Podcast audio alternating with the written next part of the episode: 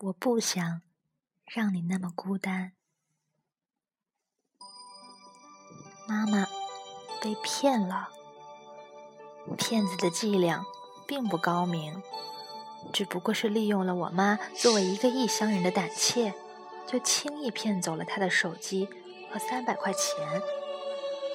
被骗后，妈妈的神色几天来都木木的，眼睛不敢直视我，像做错了事儿的孩子。小时候，我不小心打破了家里的一只碗，就是这种表情。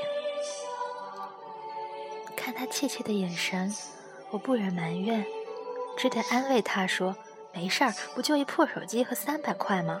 努力的话，我一天就挣回来了。”我信口开河的胡乱安慰了他几句，便转身去上班。还没出门。只听到一阵压抑的，却又撕心裂肺的哭声，我简直不敢相信自己的耳朵。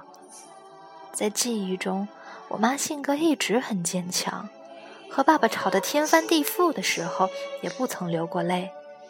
现在，她居然哭了，我整个人僵在那里，不知道如何是好。这个伤心哭泣的女人。她是我的妈妈。我饿了渴了，向她撒娇；气了苦了，向她抱怨；喜了乐了，往往是最后一个和她分享。她就是我的靠山，我的港湾。可此刻，她如此伤心，我却不知道如何安慰她的苦楚。我的母亲未出嫁前是家中长女，一手带大了几个弟妹；出嫁后是家中的顶梁柱，硬是把我们家从贫困线上拽到了富裕边缘。她在我们村子里是出了名的女强人，高中文化，喜读书报，头脑精明，数年来一直担任大队会计，从未受任何人欺负。可在这异乡，他却轻易的被骗了。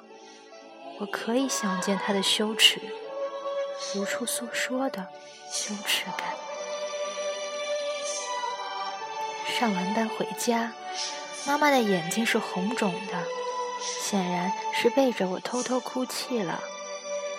我无从安慰，只有装作没看见。夜晚。我们睡在一张床上，两个人都翻来覆去不能成眠，把床压得吱吱作响。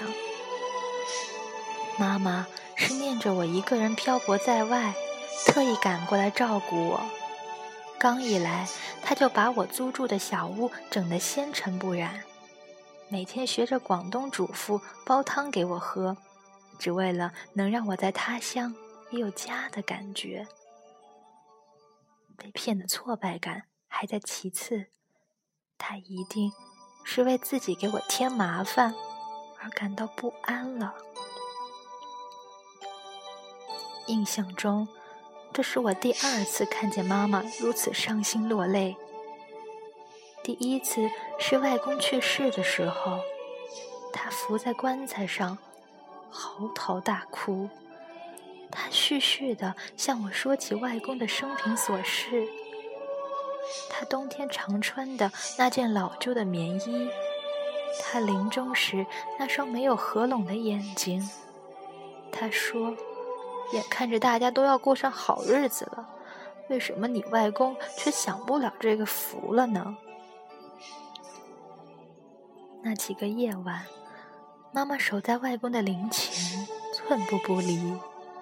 累极了的时候，会沉沉睡去。虽然脸上已有深深的皱纹，可睡容柔弱的像个孩子。我夜晚起来，总会记得去给他盖一床薄被。是从那次开始，我才开始意识到，在我眼中一贯强悍的妈妈，也有脆弱无助的时候。这次异乡被骗的经历，又让妈妈重温了那种无助的感觉，所以她才会在深夜辗转反侧吧。福无双至，祸不单行。第二天，突然发现租的房子停电了。房东说电费已缴。我拿着根筷子在电闸那里乱戳了一阵，家里还是一片黑暗，不知道线路出了什么故障。我无力地倒在了床上。妈妈自告奋勇地叫来了保安，保安又叫来了电力工人，总算把电路修好。只是短路造成跳闸而已，小的不能再小的问题，只是我们无力解决。电灯亮了，妈妈在厨房里忙着，无声无息。我抱歉地站在她身后，抱歉地叫了一声“妈”。并无多话，我可以想象，不会说普通话、听不懂白话的她，费了多少口舌才叫来保安，而我只会倒在床上哼哼唧唧。饭菜的香渐渐从厨房传来，妈妈的背影在灯下居然有几分佝偻。这个我世上最亲近的女人。她会一天天老去，衰弱。有一天，他会恢复成婴儿的状态，喜欢生气，需要人的照顾。我的眼泪一下子掉了下来。从那天开始，我决定好好珍惜上天赐予我们母女相处的时间，学着去疼他，爱他。就像他这么多年来一直疼我、爱我那样，尽管工作还是很忙，我开始抽时间陪妈妈去买菜，仔细的挑选着水灵灵的白萝卜和嫩生生的小白菜，为几毛钱和菜贩讨价还价。我每次都买一堆回去。妈妈却说：“菜要吃新鲜的，就得每天来买。”其实我知道，她是珍惜我们母女一同买菜的时光。每个到异乡来陪儿女的母亲，也许都像妈妈一样孤单吧。一台小小的彩色电视机是妈妈唯一的伙伴。闲得发慌，她甚至为我织起了毛衣。其实南方的天气基本上用不着穿毛衣。每日三餐，她变着花样给我做。尽管听不懂本地台的白话，他硬是从电视上学会了近三十种汤水的做法。因为住的离单位近，我三餐都在家里吃。每次刚走进租住的小屋，妈妈早把门打开了，虚掩着等我。她笑着说：“我走路的脚步声太重，上楼像小老虎上山，只听咚咚咚的声音，就知道是我回来了。”为了让她开心，我吃饭也像小老虎，喝完了汤还要伸出舌头来舔一舔。他责怪我没个女孩子样。笑容却分明是欢喜的。住的地方附近有个新中园，一到傍晚便热闹得很。老头老太在音乐声中翩翩起舞，自得其乐。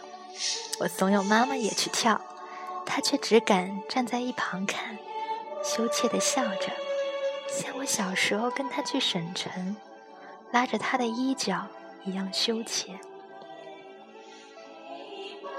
拉不动他，我只有身先士卒地加入了老头老太的行列，使劲儿扭腰踢腿。妈妈看着我，眼睛中的神色又骄傲又宠溺。在家里时，她倒会缠着让我教教腰怎么个扭法，腿怎么个踢法。可一到人多的地方，就不敢上场了，只在一旁看我跳。她说：“光是看看。”也蛮开心的了。那个园子中跳舞的老人也有外地的。有一夜，妈妈和一个河南来的老太一见如故，站在树下南腔北调的聊了好久。由于都是来照顾在这边工作的单身儿女儿的，两个人的话题特别多。两人聊完后，妈妈还意犹未尽地跟我嘀咕说自己的普通话太差，妨碍了交流，回头得补补拼音，这样才能在城里找到朋友。次日晚上，妈妈等了好久，那个河南老太都没有来。后来呀，她一直为没有留下对方的电话号码而遗憾。异乡的生活是如此强悍，我们母女俩是如此卑微。我们就像两只小小的蚂蚁，要紧紧靠在一起，才会略略感到不那么孤单。因为有繁重的工作要做，在工作之余，妈妈的陪伴很大程度上缓解了我的孤单。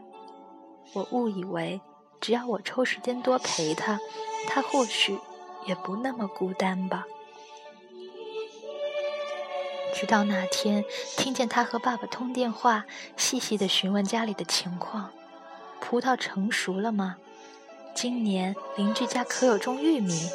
家门口的池子换了几次水？村里的那个没了妈的孩子考上大学了吗？我这才知道，他的心，他的根，都在家乡的那个小山村里。只有在那里，每一个把酒话桑麻的日子都会过得那么充实。每一个邻居都让他倍感亲切，每一件琐事他处理起来。都游刃有余，只有在那里，他才可以回复到自信、快乐和强悍的模样。我决定让他回家，偷偷的为他买了回家的火车票，在他停留在这个城市的最后几天中，陪他逛了一次商场，去了一次孙中山故居，买了几次菜，跳了几次舞。买了大包小包的衣物零食，送他上车。临上车时，妈妈突然眼红红的问我：“是不是我做的不好，所以你要送我回去？”我忍住眼泪，拼命的摇头，递给他一个手机。他惊喜的接过：“哟，这我和我以前用的那个一模一样。”我说。就是你的那个，我托公安局的朋友抓住了那个骗子弄回来的。他如释重负的笑。在火车上，他细看这个手机，会发现我说了谎。我哪有那么通天的本事找回他被骗的手机？但我相信他是不会揭破这个谎言的。他想从我这得到的。一直都只是我的爱和信赖。手机失而复得，证明她仍是我强悍的妈妈，我不变的靠山。火车就要开动了，他絮絮的嘱咐我，在外一切当心，说一个人撑不住，就打电话叫他过来。过两年，等我成了家，他就过来给我带小孩。火车开动了，他微笑的脸越来越模糊。我向前奔跑着，大声的向他喊出：“妈妈多保重！”火车轰隆的声音掩盖了我的喊声。这样很好，我从来都羞于表达自己的感情，但这一刻。我终于说出了我的心声。我只是不想让你那么孤单。我知道，你也是。